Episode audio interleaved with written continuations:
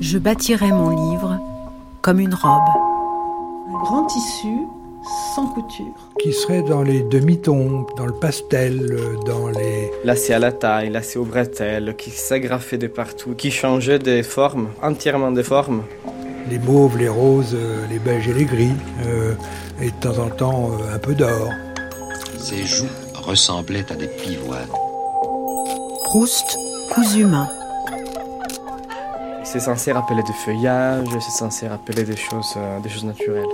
Une émission de Christine Le Cerf, Anne Pérez Franchini et Anouk Delfino. C'est une robe d'après-midi, de promenade. Regardez, c'est tout ce que je vous donne, regardez. Regardez les robes d'Odette. Regardez l'esprit de Swann. Regardez la fuite d'Albertine. Regardez-moi me perdre avec Monsieur Charlus. Regardez Charlus bafoué par Madame Verdurin. Il nous dit regardez, regardez, regardez. Écoutez, voyez. Premier épisode Le manteau des apparences. Ce sont des motifs, ce sont des broderies, c'est une trame qui n'apparaît pas tout de suite. J'avais une image totalement erronée de Marcel Proust avant de le lire. Nicolas Ragonneau. Euh, J'étais imprégné de ces représentations euh, qu'il traîne depuis euh, toujours. Alors justement, s'il est un auteur illustre qui a su laisser son empreinte dans notre patrimoine, c'est bien Marcel Proust.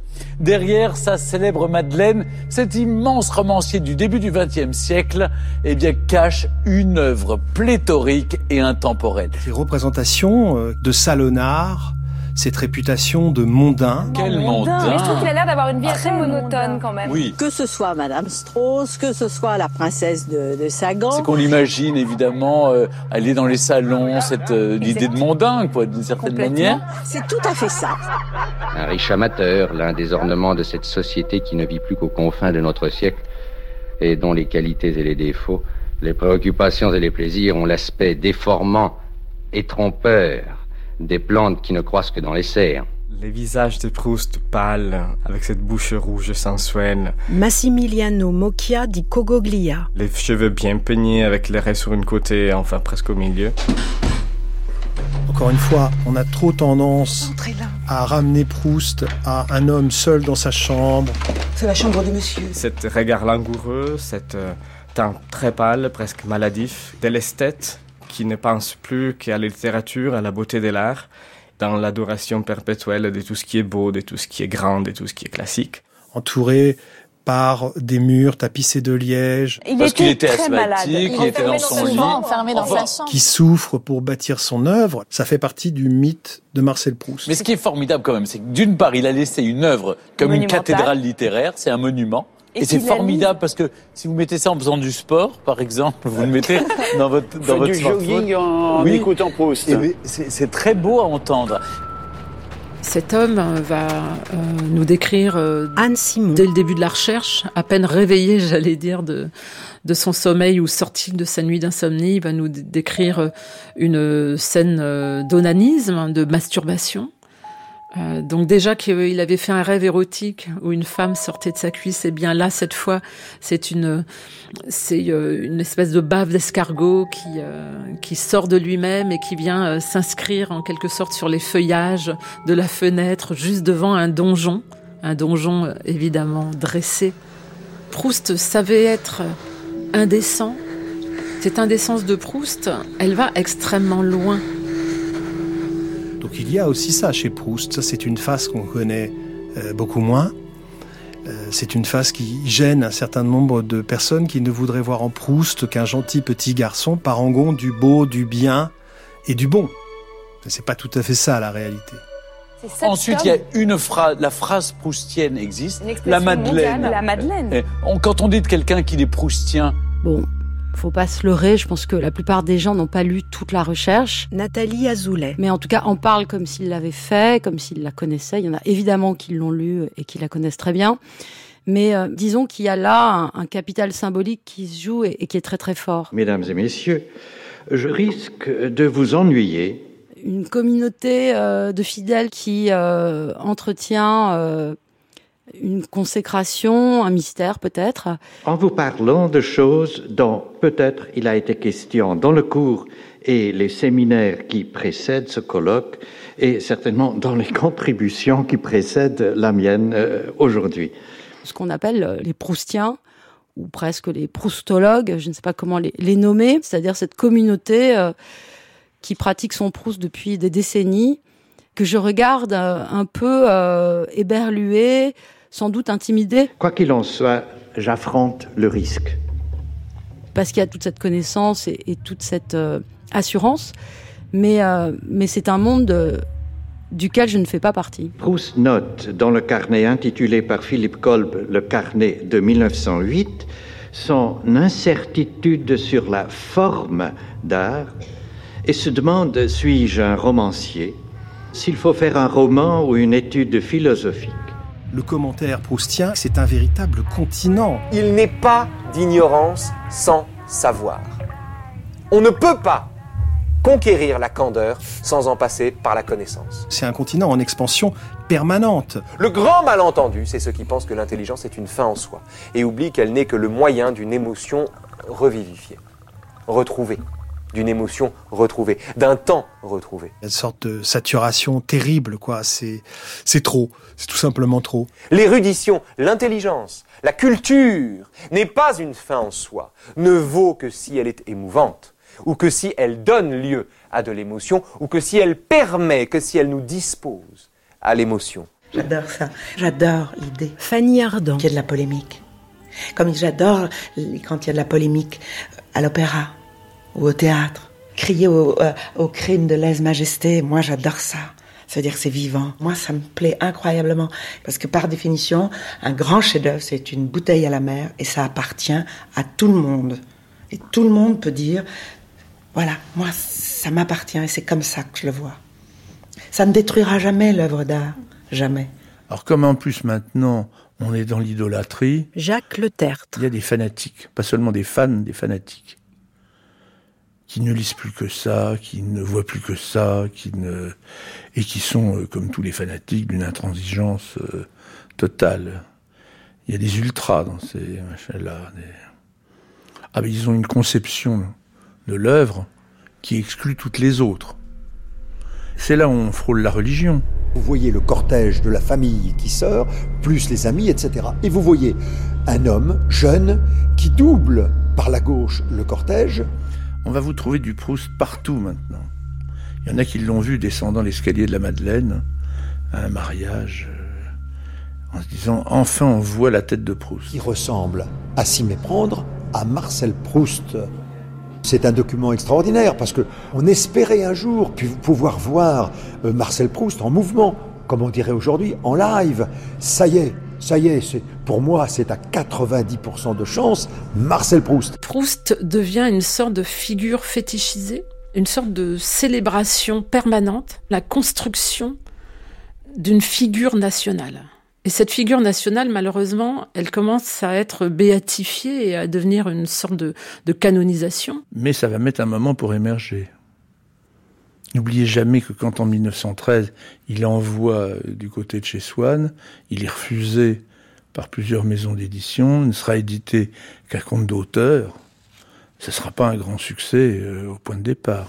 J'ai raconté par ailleurs André Gide l'absurde jugement premier que j'avais pu porter sur Marcel Proust, euh, que j'avais rencontré dans les salons mondains et où réciproquement nous pûmes nous faire l'un à l'autre nous pûmes avoir l'un de l'autre l'impression que nous étions de purs euh, snobs hmm, des mondes. Il est refusé par euh, euh, Gide, directeur de la nouvelle revue française de la NRF. André Benaïm. Qui publie les auteurs les plus originaux, les plus nouveaux. il est refusé, nous dit la lettre que Gide lui écrit quelques mois plus tard pour s'excuser de ne pas l'avoir publié parce que il est précédé par sa réputation de snob, de, mondain, d'amateur, euh, donc d'écrivain peut-être euh, dilettante. Et puis Gide avoue aussi qu'il euh, n'a pas vraiment lu le texte et que ce qu'il en a lu l'a dérangé. Ayant eu entre les mains ce manuscrit, je ne fis que l'entr'ouvrir j'en lus quelques phrases, je revis encore le personnage mondain que j'avais rencontré dans les salons de Madame Denière, je crois, et je pensais que c'était entre toutes choses ce qu'il fallait repousser de la NRF. Je me rompais du tout au tout et je fis amende honorable très peu de temps ensuite. C'est une, c'est une œuvre considérable, sans précédent, Il est refusé, je pense, parce que euh, il propose un, une œuvre euh, qui ne correspond à rien à l'époque. Il est publié par Grasset. Les comptes rendus ne sont pas élogieux. Certains euh, disent avoir commencé avec enthousiasme et puis ensuite avoir laissé tomber le livre avec effroi comme on refuse de boire un soporifique. Et je crois que le, le compte rendu le plus positif, c'est celui du grand critique euh, littéraire à l'époque, euh, qui est euh, Paul Soudet, qui écrit dans le, Temps, et ça s'invente pas, dit que c'est un bon livre, mais qu'il est truffé de fautes de français. Et là, est-ce que je peux lire la citation? Visiblement, les jeunes ne savent plus du tout le français. La langue se décompose, se mue en un patois informe et glisse à la barbarie. Il serait temps de réagir. Il nous semble que le gros volume de M. Proust n'est pas composé et qu'il est aussi démesuré que chaotique, mais qu'il renferme des éléments précieux dont l'auteur aurait pu former un petit livre exquis. Alors j'adore ce compte-rendu parce qu'il est absolument euh, juste. Simplement, tous les défauts que Paul Soudet trouve à l'œuvre de Proust sont ses qualités. Euh, justement, c'est cette nouvelle euh, langue, ce chaos, hein, cette deux-mesures qui fait partie hein, de l'énergie du texte de Proust.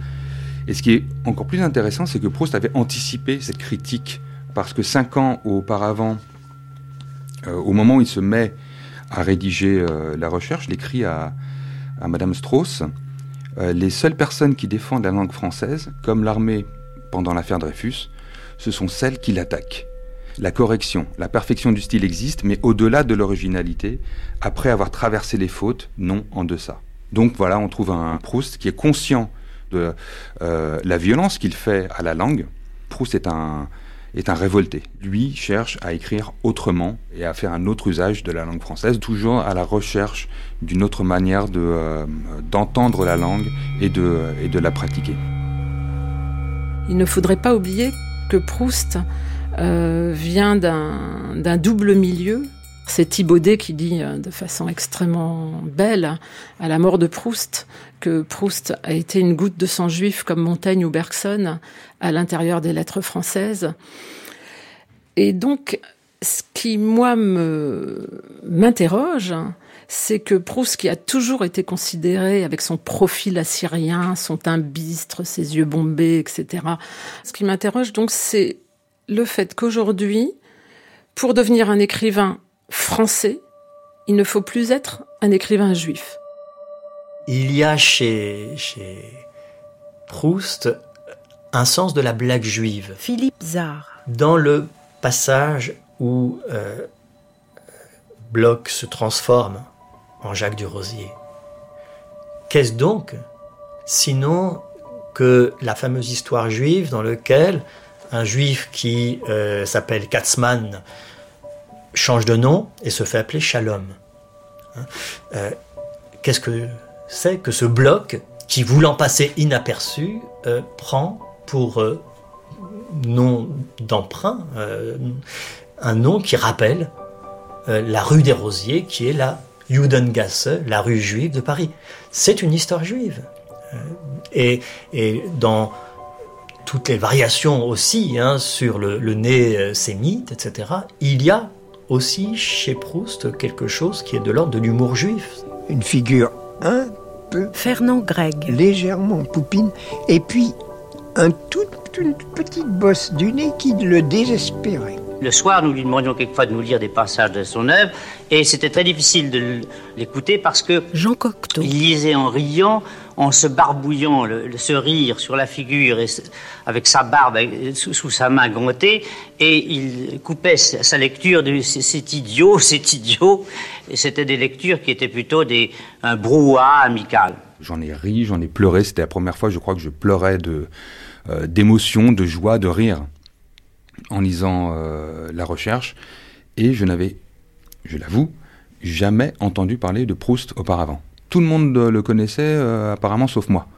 En le découvrant comme ça, comme de façon très naïve, un innocent qui arrive euh, à Proust, j'ai pu euh, m'apercevoir à la fois de ce qu'il rendrait immense, mais aussi de ses défauts, parce qu'il est imparfait, parce qu'il est maladroit. Hein, il y a une esthétique, un, travail, une poétique de la maladresse chez Proust qui le rend accessible justement. Et cette phrase Gérard Massé. Longue, les phrases qui ne finissent pas.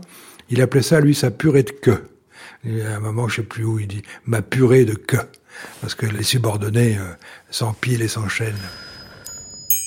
Proust, c'est beaucoup de l'humour. Il ne se prend jamais au sérieux. La capacité qu'il a à l'autodérision, il se moque. Il se moque des médecins, il se moque des diplomates, il se moque de, de tout, des généraux, des, des politiques, mais il se moque aussi beaucoup de lui. Et le fait d'avoir choisi le narrateur, qui est lui, mais pas totalement lui, ça lui permet d'avoir des éléments de moquerie supplémentaires. Oh, c'est capital.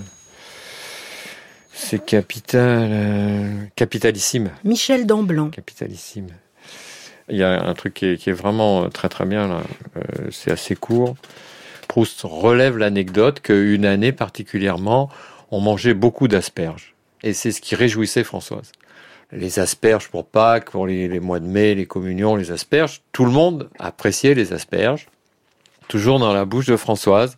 Donc il y a plus, il y a des qualités d'asperges, il y a des asperges plus ou moins grosses, etc. Et effectivement, il les décrit avec les turgescences violettes. Euh, on comprend l'analogie assez flagrante. Et si jusque là, bon, ça paraît tout à fait classique. Et le, le point final où, il y a la pointe d'humour, c'est Françoise qui dit euh, oui j'ai vu euh, celle que Madame Percepied a ramenée du jardin de chez Monsieur le curé, elles sont absolument chétives et minables. et ça s'arrête là. Nous nous sommes habitués à un certain Proust et il faut se déshabituer de ce Proust. Il faut se forcer à le dépayser, euh, lui rendre son côté désorientant. Et si on n'y arrive pas en le lisant de là où on est, euh, parce qu'on est trop impressionné par sa réputation, par ce côté monumental, une solution possible est d'aller chercher Proust ailleurs. Vous voyez des films à longueur de temps qui n'ont rien à voir avec Proust, des policiers très violents. Je vois récemment un film qui s'appelle Equalizer. C'est un film avec Denzel Washington, très violent, de la bagarre, des tas de choses. Et brusquement, il y a quelqu'un qui lit la recherche. Dr. Swan, good afternoon. Dans le dernier James Bond, je vous rappelle que l'héroïne a un nom proustien. Madeleine Swan. Madeleine. Une chose qui m'a beaucoup intéressé, qui continue de me fasciner, c'est d'aller chercher Proust à Hollywood, par exemple. Proust, par exemple, apparaît euh, dans un des plus grands films noirs de Hollywood, dans Le Grand Sommeil de euh, Howard Hawks, où apparaît la figure du détective privé euh, Philip Marlowe. Humphrey Bogart dans le film.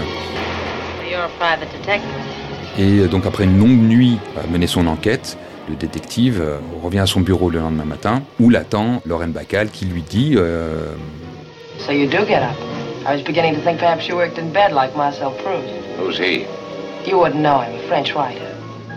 Ce qui me fascine, c'est que la présence de Proust à Hollywood, elle se fait surtout dans ces milieux euh, interlopes, dans des films ou des séries policières très violentes, qui correspond d'ailleurs à l'esprit de, la recherche, qui est une œuvre euh, aussi pleine de violence.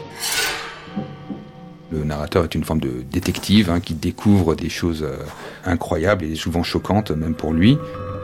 Nous sommes dans le Paris en guerre. Hein. Paris est, soumis euh, au couvre-feu, il y a des bombardements, et le narrateur, qui a soif, se rend dans un hôtel pour tout simplement se désaltérer dans cet hôtel, il se rend compte qu'il y a des, activités euh, suspectes et il croit d'abord qu'il est tombé sur un nid d'espions. Proust euh, pastiche, parodie quasiment euh, un roman policier, un roman d'espionnage. On a l'impression qu'on entre dans un, un, univers un peu sulfureux de d'espions allemands en plein dans le Paris de 1914. Et le narrateur assiste à une scène incroyable d'un homme qui se fait euh, enchaîner, fouetter. Un homme tétanisé dans une maison de passe pour hommes, observé par un demi-fou en train d'avoir des relations sexuelles avec un homme. On est dans des scènes d'une intensité effroyable. Et puis, il y a chez Proust cette cruauté où il massacre, il détruit l'ensemble des personnages qui ont euh, constitué euh, la vie du narrateur et notre vie de, lecteur. Hein.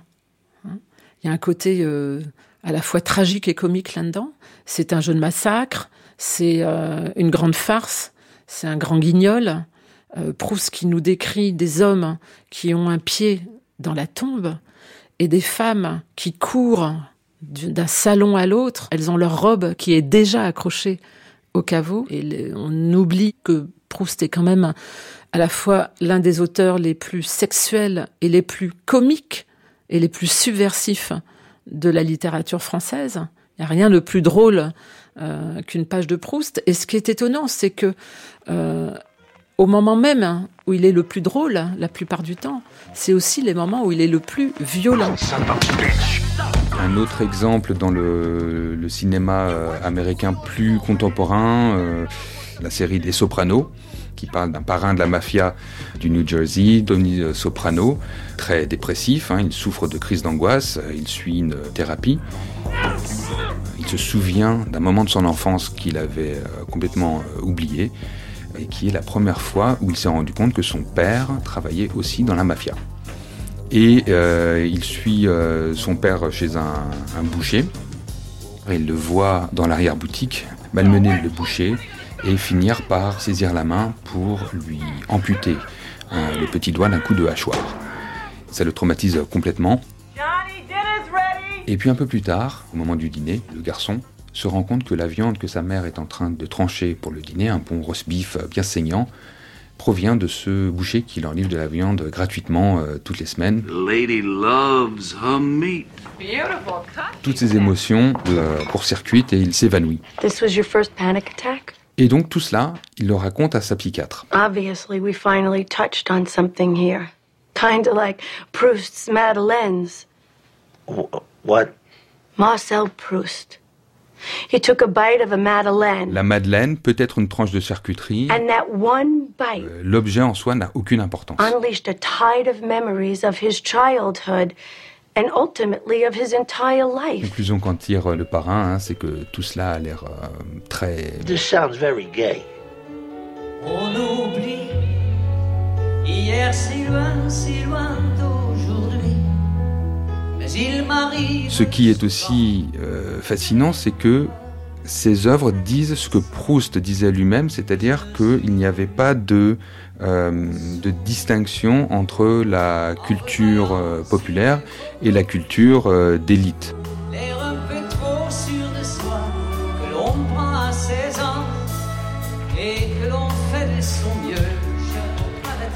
C'est pas un sacrilège pour moi pour beaucoup de gens, euh, c'est la chanson de Dave qui symbolise Proust. Tant mieux, tant mieux. Donc le prestige de ce texte, au fond, il irradie littéralement et il traverse tout un tas de lecteurs, qu'on va dire des lecteurs extraordinaires, des lecteurs professionnels comme des lecteurs ordinaires au sens le moins péjoratif du terme. Tout simplement des gens qui tombent sur ce livre et qui en sont bouleversés à leur manière et qui vont témoigner de ce cataclysme de lecture. Ça fait un peu cliché de le dire, mais je me souviens d'avoir euh, été ému aux larmes euh, à la lecture de certaines pages. Et euh, je, suis très, très sensible à la littérature, bien sûr, mais pleurer, ou en tout cas avoir les larmes aux yeux devant la beauté d'une page, ce n'est pas une expérience quotidienne. Donc Proust n'a pas été pour moi une simple euh, révélation euh, esthétique, mais a été aussi un, choc euh, émotif, émotionnel. je crois qu'on est, définitivement débiteur d'un écrivain lorsque celui-ci a un peu changé votre vie. Le jour gris est aussi beau que le jour ensoleillé.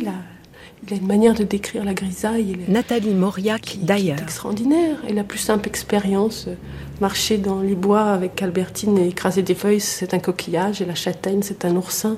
Tout d'un coup, on est dans la mer. On se dit, mais pourquoi je me rends pas compte, moi, quand je suis dans la forêt, que la châtaigne, c'est un oursin? La beauté du monde s'exprime partout. Quand je repense, par exemple, à la, Thierry Thomas. à la fin des Jeunes filles en fleurs, euh, à l'ouverture de la fenêtre sur le soleil, eh bien, je me dis pareillement, c'est là que quelque chose d'essentiel m'a été dit sur euh, ce qui peut être le, un, centre éblouissant. C'est exactement de ça dont il s'agit, oui. C'est là qu'est ma joie.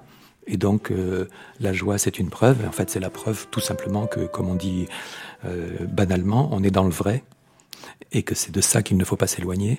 Euh, jamais oublier l'éblouissement de la première fois, ne pas s'en éloigner. Euh, je crois que cette force de la première fois, elle doit être, euh, elle, doit jamais nous quitter. C'est ça, on oublie. On oublie qu'on a eu une telle. Parce que quand on lit à 15 ans, on n'a pas encore été très malheureux. Que tout d'un coup. Et moi, je me rappelle aussi quand j'avais lu dans une seule traite. J'étais chez mes grands-parents. Puis mon grand-père faisait sa toilette. Et j'étais arrivée, j'avais tapé, tapé la porte et j'avais dit Tu te rends compte? Madame Verdurin devient princesse. D'un seul coup, c'était trop fort pour moi. Je disais Il faut que je partage avec quelqu'un. Et pendant trois mois, j'avais lu du matin jusqu'au soir. Et donc, je l'ai lu en un seul bloc. Et les chagrins, et les amours, et les pertes, et tout. Et l'enfance qui revient, toutes ces sensations, on se dit quel génie cet homme. Moi, c'est exactement ça ce que je ressentais. Où, euh, le ciel et la mer. Moi, j'habitais Monaco et je voyais cette ligne quand il parle entre le ciel et la mer sans ce bleu discontinu. Je me disais, ah, il a dit tout ce que j'aurais aimé dire. J'ai lu la recherche en ne faisant que cela pendant deux mois. Et j'ai rarement éprouvé ça euh, en lisant. Cette lecture m'a mis dans une sorte d'hypnose un peu. Vous voyez, on est, on devient complètement sujet, non pas du narrateur, mais de l'auteur. Hein. Il vous tient, il vous possède.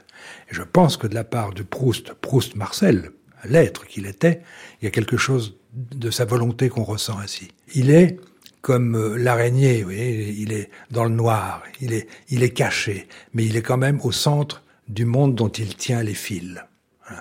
Alors ça, on ressent ça terriblement et on est dans sa toile quand on est en train de lire. Un coup, il m'a dit Qu'est-ce qui te ferait plaisir? Suzy Monte-Proust, nièce de Marcel Proust. Et alors là, instantanément, quand j'y repense absolument comme un déclic, je lui ai dit Je voudrais un flamant rose. Ce qui était une idée évidemment très étonnante. J'étais enfant unique, très sage, je ne manifestais jamais de, de désir saugrenu, mais c'était mon rêve au fond de mon cœur, j'avais envie d'un flamant rose et j'ai senti, j'ai toujours senti qu'il était un magicien, car j'ai senti que lui me donnerait mon flamant rose. Je savais que lui comprendrait ça. Et d'ailleurs, aussitôt, il m'a dit, c'est entendu. Il était un magicien, il, avait, il dégageait quelque chose de magique. Je vous assure, c'était un, un personnage extraordinaire.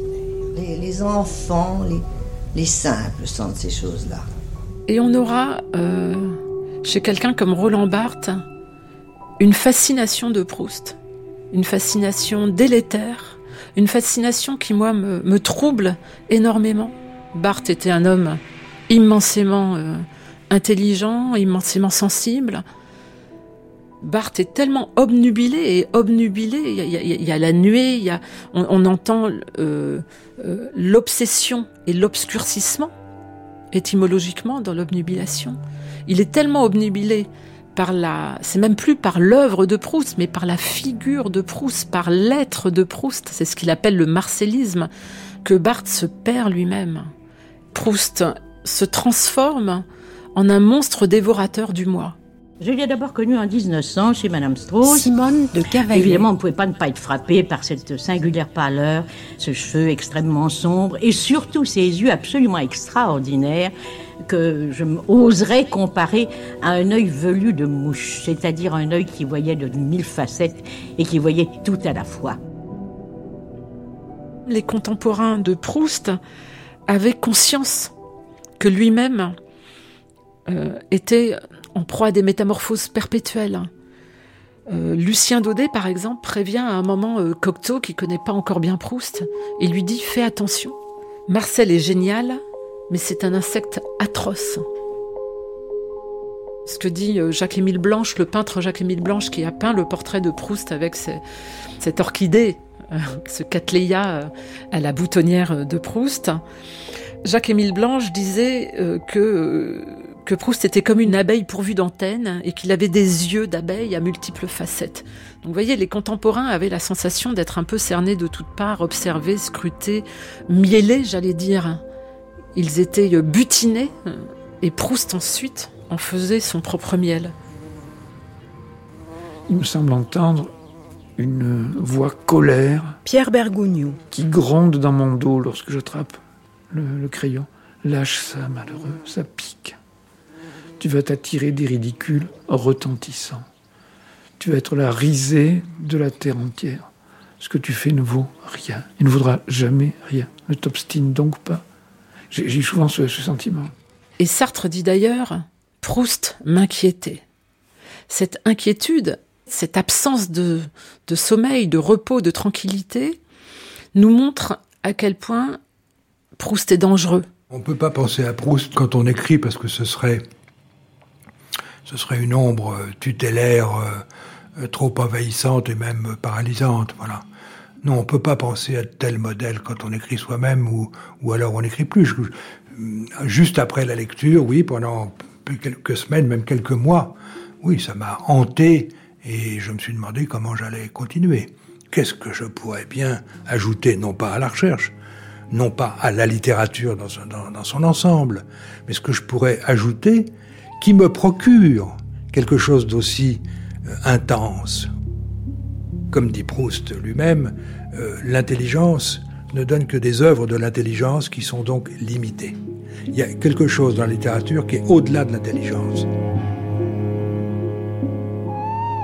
Proust se compare à un hibou, un hibou qui ne voit un peu clair que dans les ténèbres. C'est intéressant parce qu'il emploie le mot hibou et pas le mot chouette.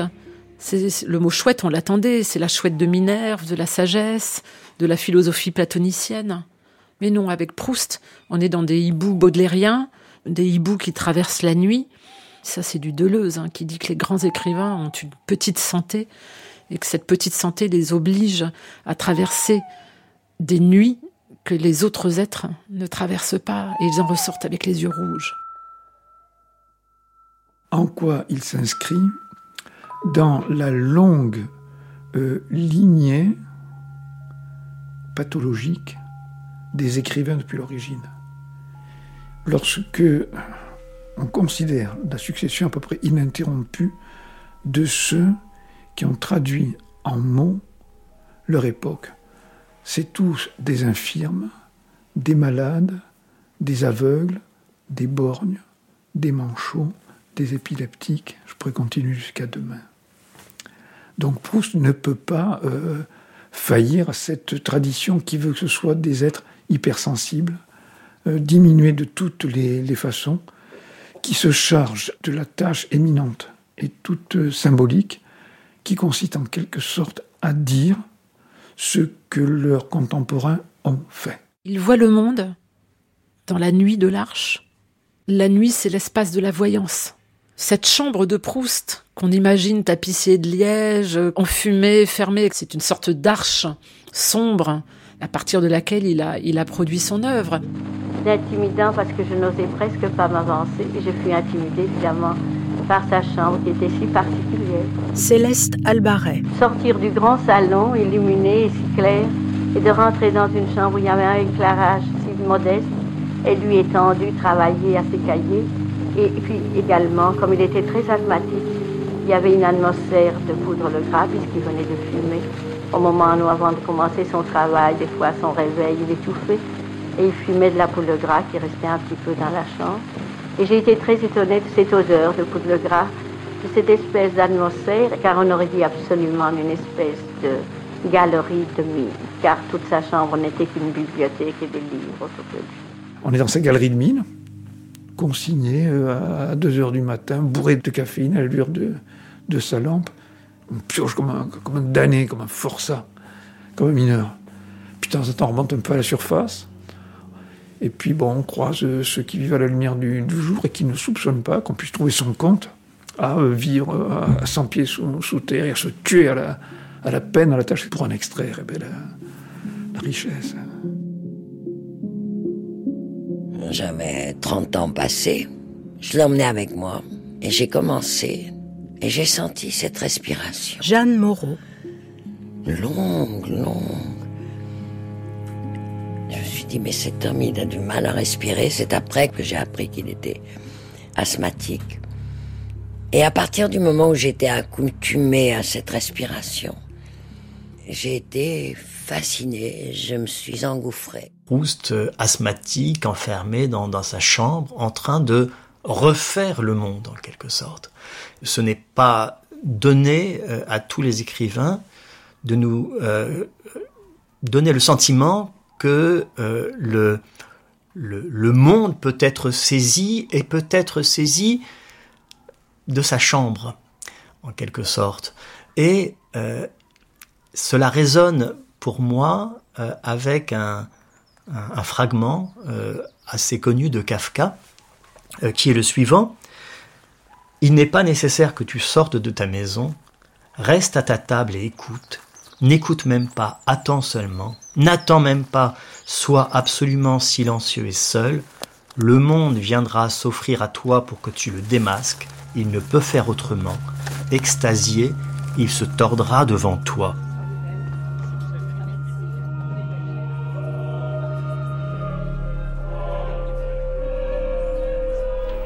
Ah, il y a un moment où ça vient et où c'est? Yves Saint-Laurent. inéluctable. C'est une drop qui s'impose à moi.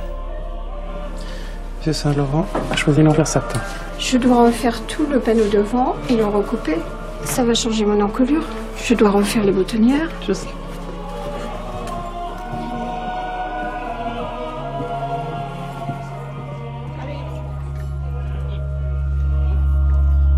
J'ai sans le savoir fait partie de cette famille. C'est la mienne. Je n'ai pas choisi cette lignée fatale.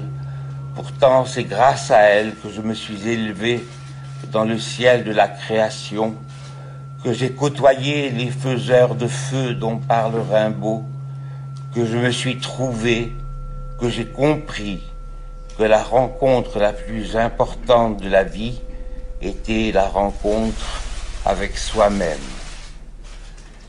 Marcel Proust m'avait appris que la magnifique et lamentable famille des nerveux est le sel de la terre.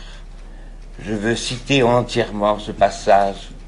Ce sont les nerveux, et non pas d'autres, qui ont fondé les religions et composé les chefs-d'œuvre.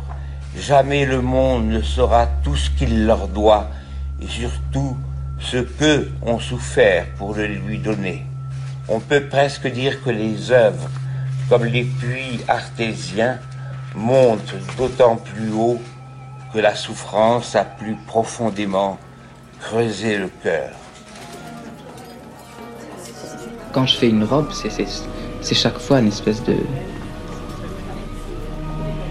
C'est un scénario presque, je veux dire. C'est un, c'est une histoire.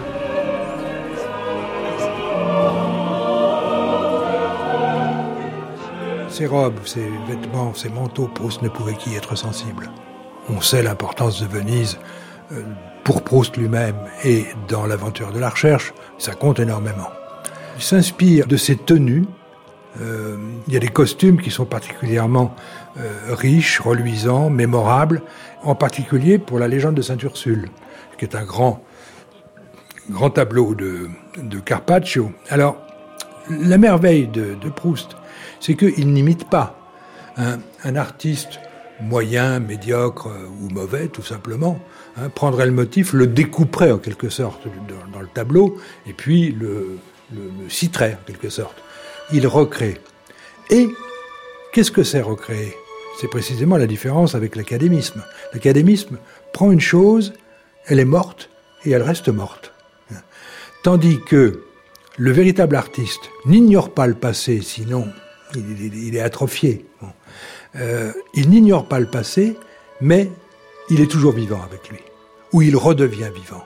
Ainsi, quand euh, je dis euh, qu'il fait descendre des cimaises les robes qui habillent les femmes chez Carpaccio, oui, il les fait descendre, mais il habille les femmes avec ça, et tout à coup, c'est comme si les personnages, en effet, sortaient du tableau pour redevenir vivants.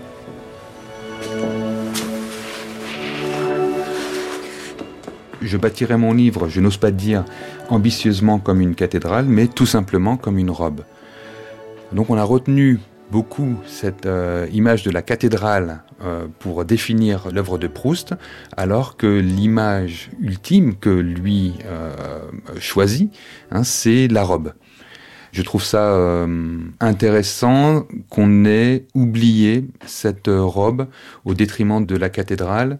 Peut-être que cette, euh, cette, cette, dernière image gêne un petit peu parce qu'on ne sait pas comment l'interpréter, hein, le, livre euh, robe. On pourrait euh, réfléchir à, cela. Enfin, c'est aussi une manière d'inviter le lecteur peut-être aussi à, porter ce texte à même le corps. Euh, parce que c'est un texte qui est aussi très sensuel, hein, qui est passé, euh, comme tous les grands textes, hein, par le travail du corps. La robe est une image extrêmement intéressante pour qualifier à la recherche du temps perdu. C'est ce que porte euh, Odette Swann. Odette est le personnage dans La recherche du temps perdu qui, avec la princesse et la duchesse de Guermantes, puis Albertine qui apprend, parce que ça s'apprend, l'art de la robe, l'art de la couture, l'art du texte, puisque le tissu et le texte ont la même étymologie en latin. Euh, cette perfection, elle n'est pas liée simplement au fait qu'une robe serait très bien cousue dans son envers et son endroit, dans ses différents fragments. Il faut que cette robe, elle soit portée d'une façon qui exprime totalement la personne qui la porte, ce qui peut exprimer l'adéquation totale entre un être et le moment dans lequel il est en train de, de se mouvoir, de vivre, de désirer. Et une des choses qui m'a fait le plus rêver, c'est euh, à quoi aurait ressemblé l'arrivée de la reine de Naples revenant chercher son éventail et sauvant Charlus euh, au cours de la réception chez Madame Verdurin où il est humilié. À quoi ça aurait ressemblé filmé par euh, Visconti avec Greta Garbo? By next spring I shall probably be quite alone. J'ai lu ce livre en fait parce que j'avais découvert peu avant le cinéma de, de Visconti en, au moment où sortait euh, d'abord Les damnés, ensuite Mort à Venise. Et j'avais été subjugué par ces films. Et le bruit courait euh, que Visconti préparait une adaptation de ce livre à la recherche du temps perdu.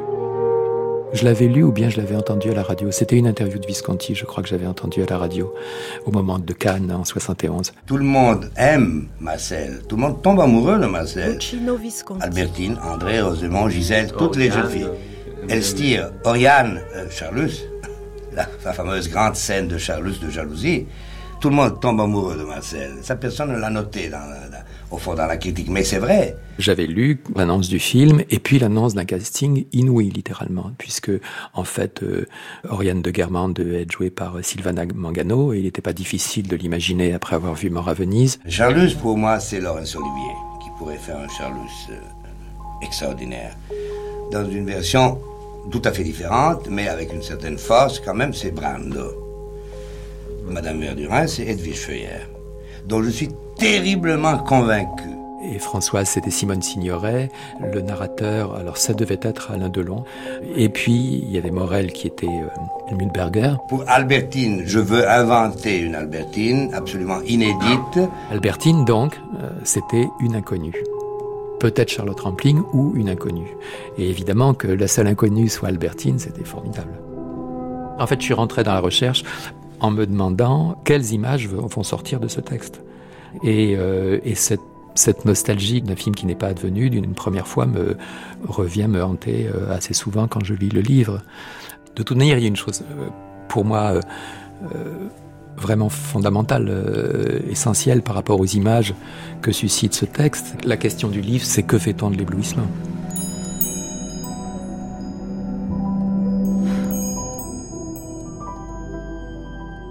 Chaque génération a un style. Et ce style, c'est de la confection. C'est le prêt-à-porter. Tous les autres sont passés à la trappe, on ne sait même plus qu'ils existent. Et lui, il est toujours là. Il a inventé un style, c'est le cousu humain. Il n'y a que lui qui écrit comme ça. Chaque morceau, c'est assemblé à sa façon, c'est désassemblé, réassemblé, c'est le cousu humain. C'est cousu humain un peu partout. Parce qu'il y, a ce côté artisan côté artisan et ne jamais oublier que le, bâtisseur de, cathédrale est aussi un, bâtisseur de robes, donc un tailleur. Hein. ce qui nous ramène au côté juif, bien sûr. Celui qui taille les robes dans la tradition, c'est évidemment le tailleur juif. Je bâtirai mon livre, je n'ose pas dire ambitieusement comme une cathédrale, mais plus modestement comme une robe.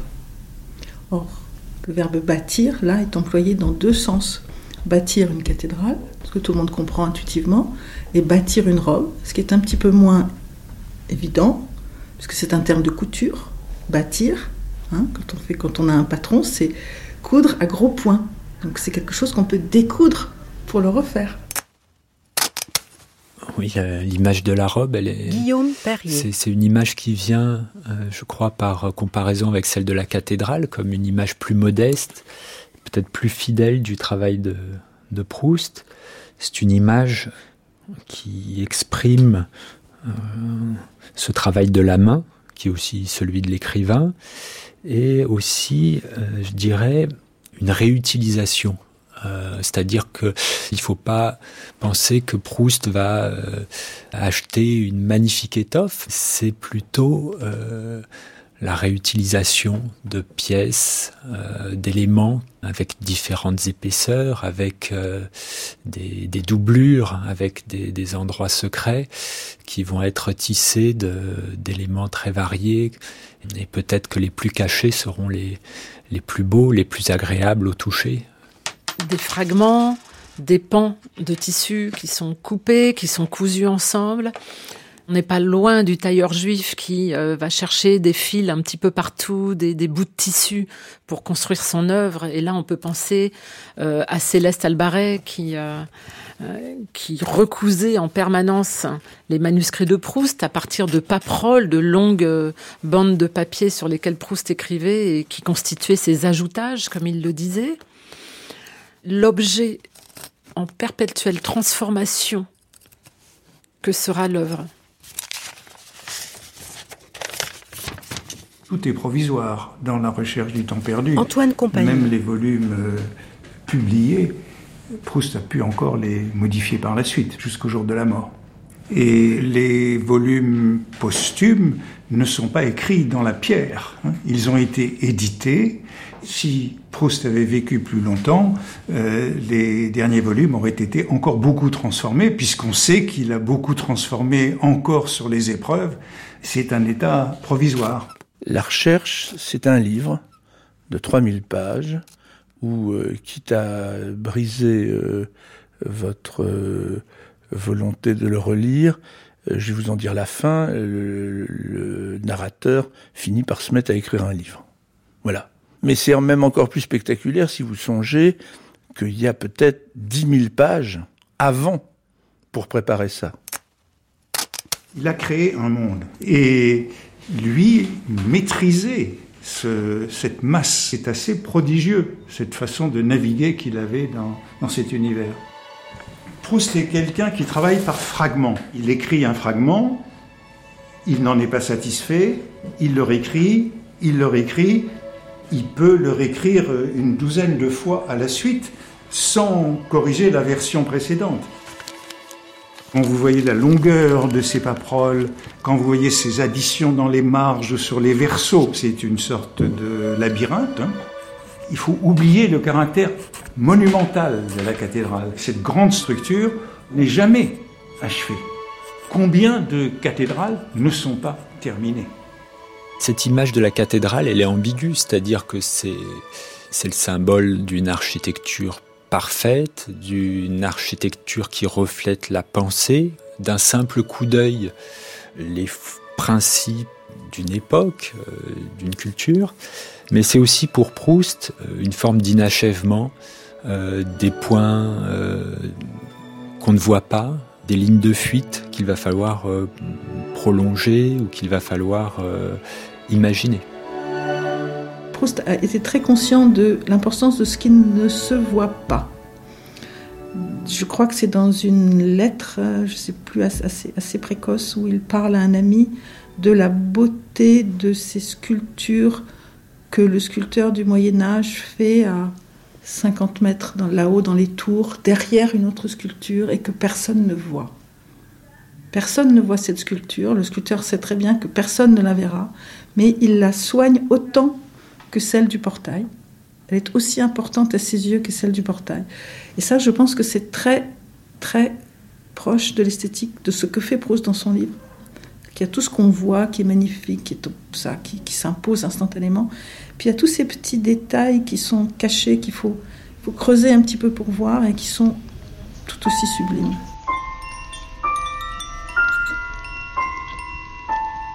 Mais si on veut revenir au thème de l'architecture et, de la cathédrale, ce qu'il faut dire, c'est que euh, cette cathédrale, cette euh, architecture n'est pas aussi solide, aussi fixe qu'on pourrait le penser. Donc dans le temps retrouvé, à Paris, euh, en allant chez la princesse de Guermantes, le héros euh, vacille dans la cour de l'hôtel particulier en marchant sur des pavés inégaux. Et euh, cette sensation kinesthésique va lui rappeler la même sensation éprouvée autrefois à Venise, dans la basilique Saint-Marc. Et à ce moment-là, on a une sensation d'effondrement, de bouleversement de l'espace, de, de destruction euh, de l'espace, en tout cas de l'espace euh, environnant. Euh, et c'est comme si cette pierre, ces pavés inégaux, rejoignaient l'idée biblique d'une pierre d'achoppement. C'est-à-dire que cette pierre en apparence mal taillée, cette pierre inégale, va être la pierre de voûte sur laquelle tout l'édifice va être construit.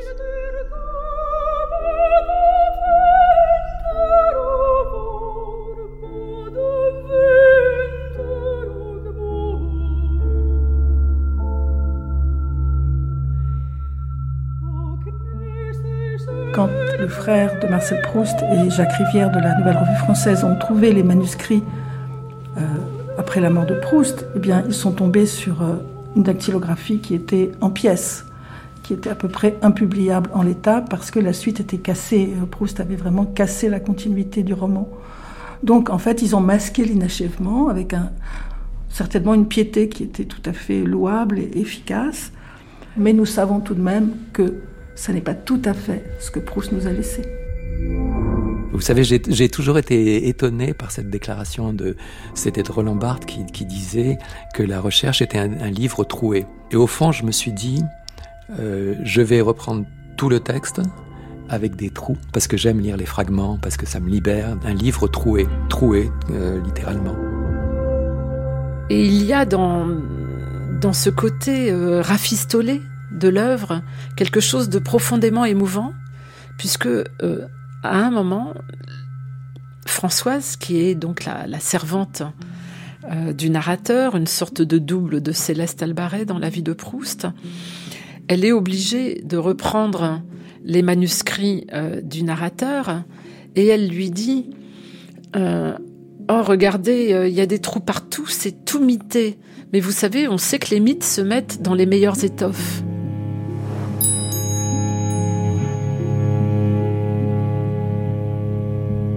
Et ça, c'est la chose la plus comique. Un collectionneur qui s'appelait Jacques Guérin. Il a commencé à acheter des manuscrits et là, son fétichisme, parce que ça en était bien un, il se porte aussi sur les meubles et sur les vêtements. Et euh, il essaie de récupérer ce qu'il peut petit à petit. Il arrive à sauver des meubles grâce à l'intendant, un personnage un peu étrange, un peu en couleur, euh, qu'on décrit un peu comme un, comme un macro de Montmartre. Ce type, petit à petit, lui sort avec fatigue des, dessins, des écrits, des, boîtes à chapeaux, etc., remplies de babioles. Et les manteaux, euh, les manteaux, c'est la dernière chose qu'il arrive à lui tirer, puisque le manteau, euh, il est utilisé par cet intendant de, de la famille Proust quand il va les week-ends à pêcher sur son bateau de pêche. Il met les manteaux de Proust pour se réparer du froid. Jacques Guérin lui offre des sommes fabuleuses et l'autre lui dit Mais écoutez, je suis tellement honteux de vous proposer un manteau pareil, il est troué, il est sale, il a été rapiécé, etc. Je vous le donne. c'est au final, c'est probablement la, les souvenirs de Proust qui est le plus admiré aujourd'hui, le plus recherché, le plus, euh, le plus idolâtré. C'est cette fameuse, cette fameuse pélice.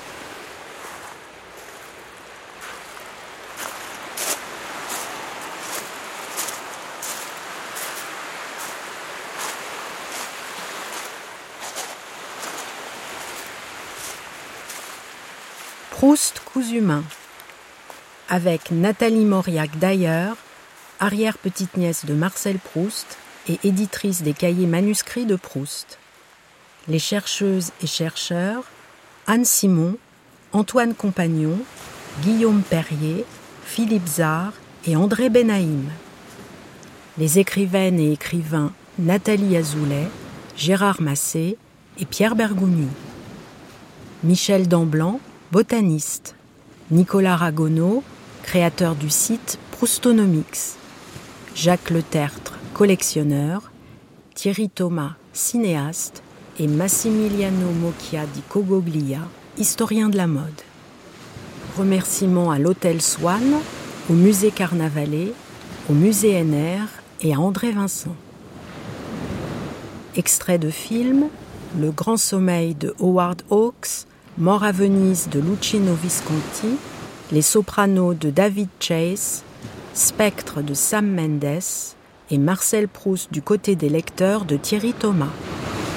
Documentation Véronique de Saint-Pastou, Antoine Vuillose, Annelise Signoret. Bruitage Élodie Fiat. Prise de son Sandrine Malon, Hervé Dubreuil et Loïc Duros. Mixage Jason Taus. Attaché d'émission, Anouk Delfino. Une émission de Christine Le Cerf, réalisée par Anne Pérez Franchini.